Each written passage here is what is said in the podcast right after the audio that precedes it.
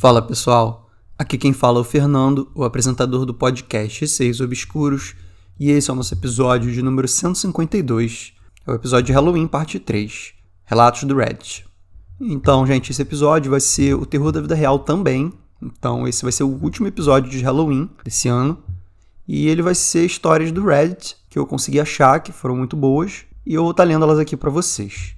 Além desses três episódios de Halloween, vocês conseguem conferir outros três episódios de Halloween lá no Apoia-se. Então, no total, foram seis episódios de Halloween para vocês. Para ter acesso a esses outros três episódios, vocês podem entrar no apoia.se barra Obscuros Podcast e se tornar assinantes. Assim vocês contribuem para o podcast e têm acesso também aos outros relatos sobrenaturais, além desses do Halloween. São 41 episódios exclusivos para os assinantes, está valendo muito a pena.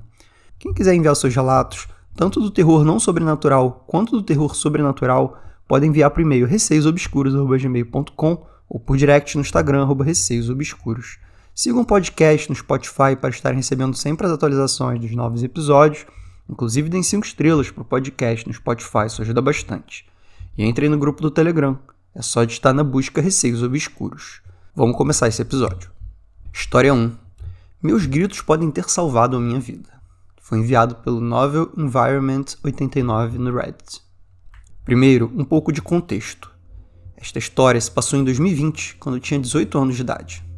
Eu morava em um bairro relativamente seguro, mas o meu país tem uma alta taxa de criminalidade em geral. Portanto, considere isso como uma pitada de sal. Meu pai havia falecido no início do ano e eu não tinha irmãos. Então, minha mãe e eu morávamos sozinhas em nossa casa. Os lockdowns da Covid ainda estavam em vigor, mas à medida que certas restrições eram suspensas, as pessoas começavam a voltar ao trabalho. Entre a minha casa e os trilhos do trem havia um trecho de campo vazio. Ele se tornou um espaço seguro e tranquilo para onde eu fugia sempre que precisava sair de casa. Normalmente eu me sentava lá, uma vez por dia, para fumar um ou dois cigarros, às vezes para fazer um pequeno piquenique.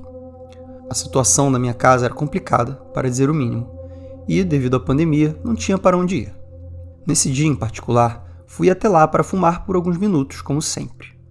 Eu estava na metade do meu cigarro quando notei um jovem caminhando ao longo dos trilhos do trem, do outro lado do campo. Ele estava descalço e usava roupas sujas e gastas. Ele me notou e fez um gesto com a mão, sugerindo que estava pedindo um cigarro. Eu deveria ter ido embora, mas, como era adolescente, achava difícil dizer não às pessoas. Atravessei o campo e lhe entreguei um cigarro. Ele pegou o cigarro de mim e imediatamente me senti desconfortável com a maneira com que ele me olhava. Ele me perguntou: Você não mora naquela casa ali? e apontou para minha casa. Evitei responder a pergunta. Naquele momento, percebi que precisava ir embora. Eu havia saído pelo portão da frente da minha casa naquele dia. Para ele saber onde eu morava, deve ter me visto sair pelo portão dos fundos antes. Eu lhe disse que precisava ir embora. Ele começou a insistir em dar um abraço para agradecer. Eu recusei várias vezes. Nesse momento, dei meia volta e comecei a me afastar rapidamente. Não fui muito longe. Ele me alcançou e colocou o braço em volta da minha cintura. Entrei pânico sem saber o que fazer. Tudo que eu conseguia pensar era que precisava fugir. Quando tentei começar a correr, ele me agarrou por trás e começou a me arrastar em direção à fileira de casas, onde a vista da estrada estava completamente bloqueada. As cercas também eram altas de modo que ninguém podia ver o campo de seus quintais. Estávamos completamente isolados. Eu estava chutando e me debatendo, desesperada para escapar de suas mãos. Ele acabou me jogando no chão, com ele em cima de mim, ainda me segurando. Em uma fração de segundo, minha vida passou diante dos meus olhos. A sensação de que algo terrível estava prestes a acontecer tomou conta de mim. Eu não podia escapar, ele era muito forte. Meus braços estavam presos aos dele e ele estava me segurando, de modo que eu não podia chutá-lo. Fiz a única coisa que me restava fazer e comecei a gritar por socorro. De repente eu estava livre, eu podia me mover. Ele havia se soltado e pulado de cima de mim. Ele fugiu. Meu coração ainda estava batendo forte. Eu estava tremendo, em choque com o que tinha acabado de acontecer. Ele desapareceu na área industrial do outro lado dos trilhos do trem. Imediatamente corri em direção à estrada. Quando a alcancei, notei que estava vazia não havia carros estacionados na entrada da casa dos meus vizinhos. Ninguém me ouviu gritar, e se ele tivesse percebido, aquele dia poderia ter tido um final muito pior. Ele sabia onde eu morava, e eu tinha pavor de que ele voltasse. Durante meses, tive ataques de pânico e pesadelos e mal conseguia sair de casa sem ter um colapso. Um ano depois, eu me mudei de lá, mas às vezes ainda fico com medo quando estou sozinho em casa ou andando pela cidade. Felizmente, nunca mais o vi e espero que nunca mais o veja. História 2 O Homem Assustador do Ônibus Enviado por Salt Berlim no Reddit.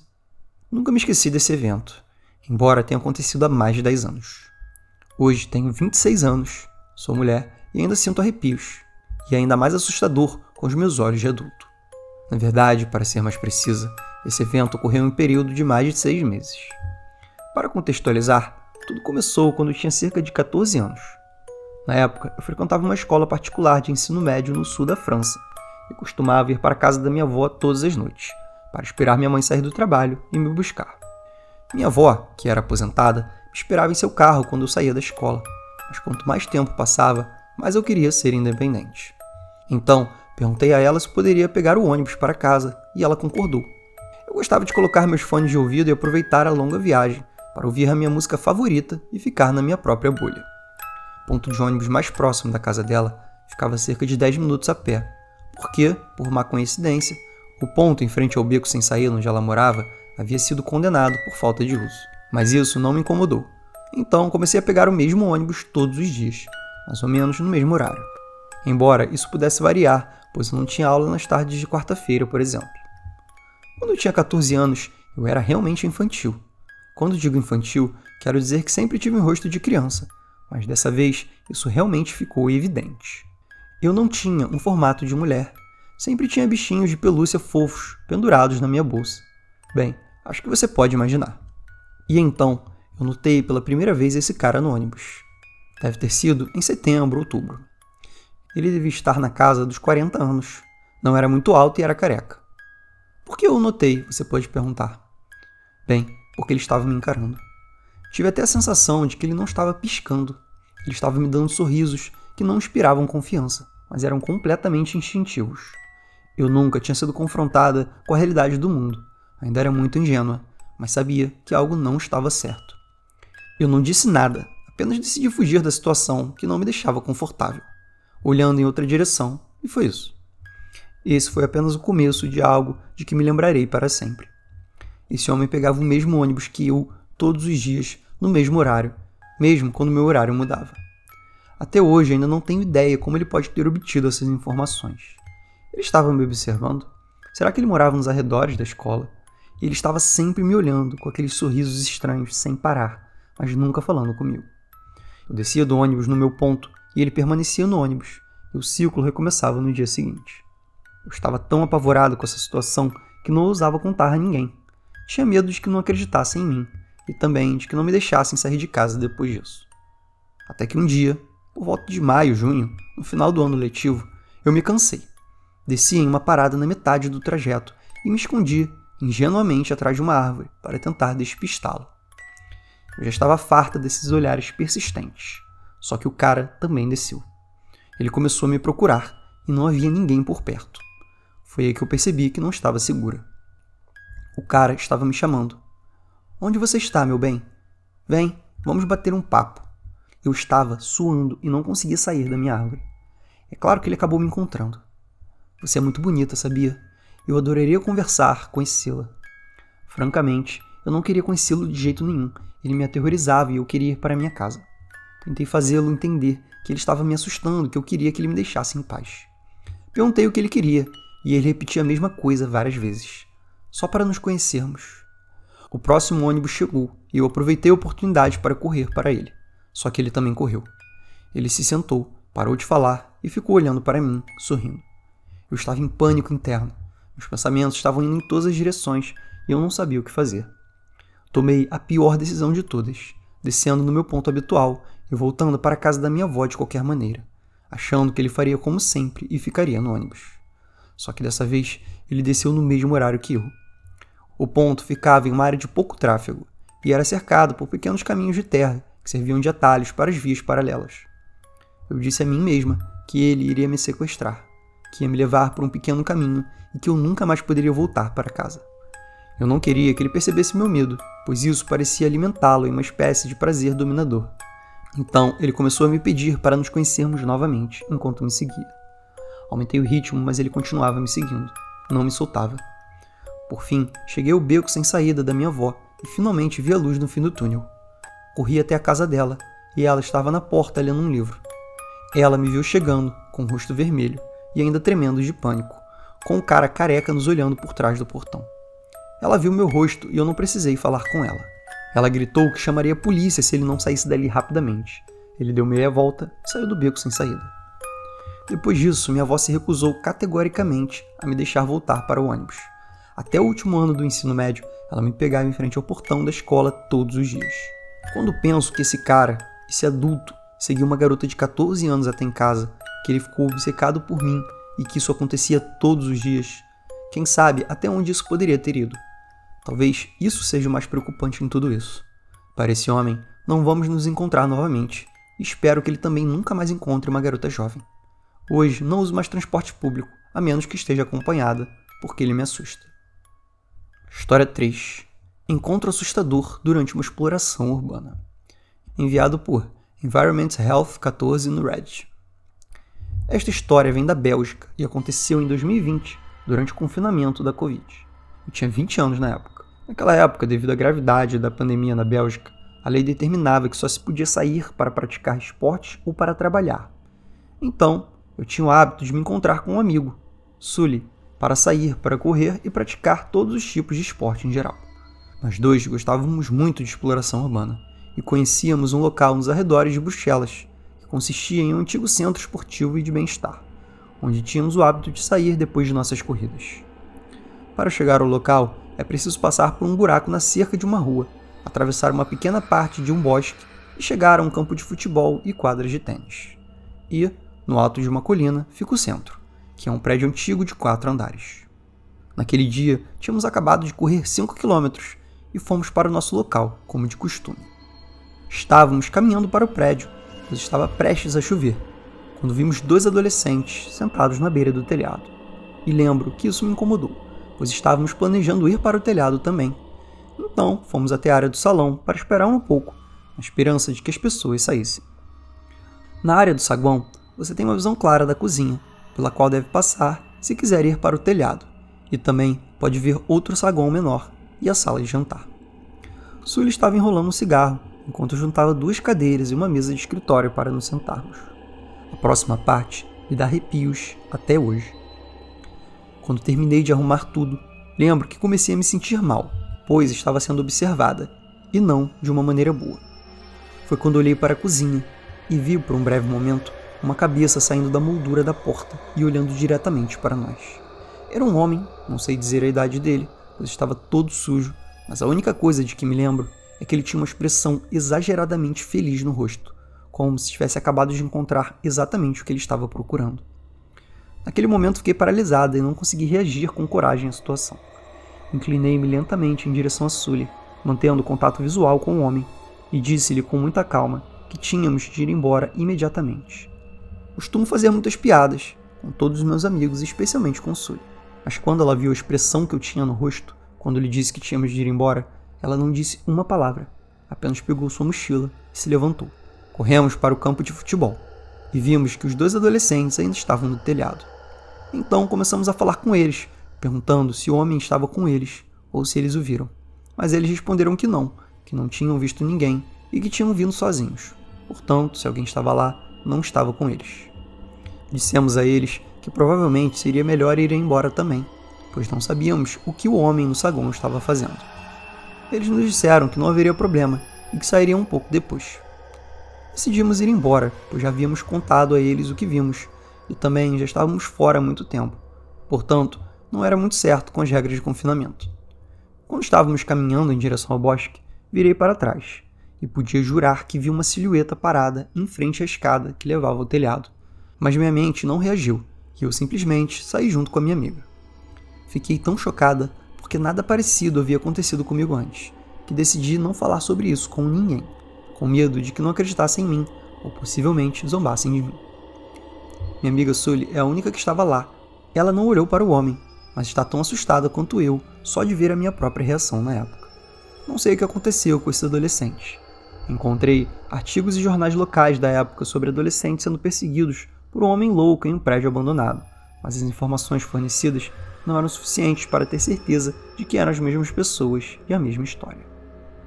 História 4 Um homem de bicicleta assustador nos campos. Enviado por Pumpkin Pie 6848. Essa história aconteceu há algum tempo, mas ainda mexe com a minha cabeça. OBS. Moro em uma região rural tranquila, geralmente não acontece nada. Sou uma garota de 18 anos que pode facilmente andar sozinha pela minha cidade natal sem ter medo, porque aqui é muito seguro. Basicamente não há crimes. Então, como de costume, eu e meu cachorro saímos para uma caminhada em uma noite. O tempo estava bom lá fora, então decidi ir para um campo próximo. Normalmente, deixo meu cachorro solto na coleira, então foi divertido para nós dois, pois ele é um bom cachorro e sempre vem quando eu chamo. Chegamos ao campo e tudo estava indo muito bem. Nada parecia estar errado, exceto que tive uma sensação estranha em meu intestino. A última vez que tive a mesma sensação foi quando tinha 8 anos de idade e estávamos dirigindo à noite com a minha família. Na época tive a mesma sensação e contei aos meus pais. Sinto que há algo errado, vocês devem tomar cuidado. Eu disse algo assim. Eles reduziram a velocidade porque eu estava estranhamente séria naquele momento. Um minuto depois de eu ter dito isso, um veado apareceu do nada e teríamos nos esmagado se tivéssemos passado na mesma velocidade do minuto anterior. Ficamos todos chocados e minha mãe me agradeceu. Ainda me lembro como se fosse ontem. Entretanto, no campo, dez anos depois, tenho a mesma sensação. Tanto faz. Penso e continuo ignorando completamente. Andamos pelos campos e por uma floresta próxima, até que o sol começa a se pôr. Coloco meu cachorro de volta na coleira e decido sair por uns pequenos caminhos que passam por uma pequena floresta. É o caminho mais rápido para minha casa. Não é um caminho popular, mas é rápido. Quando estou andando por esse caminho, de repente avisto uma silhueta no final da estrada, logo antes do início da floresta. Naquele momento, não pensei em nada e continuei andando. Mas depois de um tempo, tive um forte pressentimento e fiquei olhando para a silhueta por um tempo. Pensei que talvez eles estivessem esperando por alguém, porque a princípio a silhueta parecia de uma criança. Mas ao me aproximar, percebi que não era uma criança, mas um homem adulto que estava andando em uma bicicleta infantil de aparência difícil. Era uma bicicleta azul esverdeada para meninos. Suas pernas eram longas demais para ela e todo seu corpo parecia estar se forçando a andar nela. Foi uma visão realmente perturbadora. Mesmo assim, eu não queria dar meia volta e perder alguns quilômetros de tempo, e apesar da aparência assustadora, ainda pensei: talvez ele esteja esperando alguém que venha do meu caminho. Mas a cada passo que dou, ele me segue com uma expressão intensa. Estou a apenas uns 20 metros dele, quando ele começa a dar uns saltos estranhos em sua bicicleta, sorrindo da maneira mais feia e perturbadora que já vi, apenas me olhando com os olhos arregalados. Ele parecia estar esperando algo e está tão empolgado com isso que precisa pular. Ele parece ter uns 50 anos ou algo assim, pernas e braços muito longos e finos, careca e com aquele sorriso assustador e inquietante foi quando meu alarme tocou. Olhei para trás e não havia ninguém. Era apenas eu, uma menina de 18 anos com seu cachorro fofo. Definitivamente não era um cão de guarda. Dei uma volta de 360 e comecei a correr de onde tinha vindo, por precaução. Olhei para ele e suspirei aliviada quando percebi que ele não estava me seguindo nem nada. Pensei que talvez ele não estivesse esperando por mim, afinal, e me considerei estúpida e medrosa. Eu estava tão errada. Minha adrenalina começa a diminuir novamente, pois estou no meio dos campos e ainda não vejo nenhum sinal de que ele esteja me seguindo. Solto a colheira do meu cachorro novamente e ele começa a correr. Estou quase no fim do campo, só tenho um quilômetro ou mais de uma parte de floresta antes de chegar à minha casa, depois da parte do campo. Quando meu cachorro avista um coelho, um veado ou alguma coisa interessante e vou em direção a ele. Grito várias vezes em voz alta e finalmente ele volta. Fico aliviada por não ter acontecido nada com ele mas quando coloco de volta na colheira, percebo algo pelo canto do olho. O maldito careca de pernas longas está pedalando em minha direção e não está olhando para o chão quando pedala, mas para mim. Aterrorizar não foi suficiente para expressar meu sentimento naquele momento. Eu nunca tinha visto um ser humano que parecesse tão louco. Mais do que louco. O que mais me surpreendeu foi que ele estava andando de bicicleta em um campo, e posso dizer que não é um campo fácil de andar às vezes. Tem lagos lamacentos que você precisa pular, mas esse psicopata simplesmente passou por eles de bicicleta. Ele estava se esforçando muito para pedalar ali, mas de alguma forma conseguiu fazer isso. Eu não prestei atenção em nada atrás de mim, porque comecei a correr. Eu corri tão rápido que eu tenho asma que vi a escuridão e quase desmaiei. Meus pulmões doíam tanto que pensei que estava morrendo, mas a adrenalina manteve meu sangue correndo e minhas pernas também. Uma vez olhei para trás e ele estava lá, lutando muito para manter a velocidade máxima no campo, com aquele sorriso branco e feio e uma bicicleta muito pequena. Depois disso, corri como louca até encontrar uma casa e me esconder no quintal sem me importar com o fato de estar no quintal de outra pessoa. Naquele momento, isso não tinha a menor importância para mim. Esperei um pouco com a respiração presa na garganta, mas ele não apareceu. Eu estava planejando gritar o mais alto possível se ele me encontrasse, mas ele nunca veio. Em algum momento, a adrenalina começou a sair do meu sistema e eu saí do esconderijo. Corri novamente até chegar a uma área onde havia várias pessoas em seus quintais, de modo que eu teria ajuda se o visse novamente. Mas não vi. Liguei para a polícia no meu telefone, mas não deu certo, principalmente porque não tinha provas e eu não queria que meus pais descobrissem, pois eles são super protetores e eu provavelmente não sairia mais de casa. Eu ainda moro com eles. Fiquei paranoica depois desse incidente e meu cachorro também ficou assustado. Acho que ele também percebeu que tinha algo muito errado. Juro por Deus que a partir de agora sempre ouvirei o meu instinto quando ele estiver me dizendo algo. Ainda estou com medo dele. Não consigo esquecer o seu sorriso horrível. Sinto que ele vai pular na minha janela uma noite e fazer o que quiser comigo. Sinto-me paranoica e indefesa e ainda estou pensando em chamar a polícia.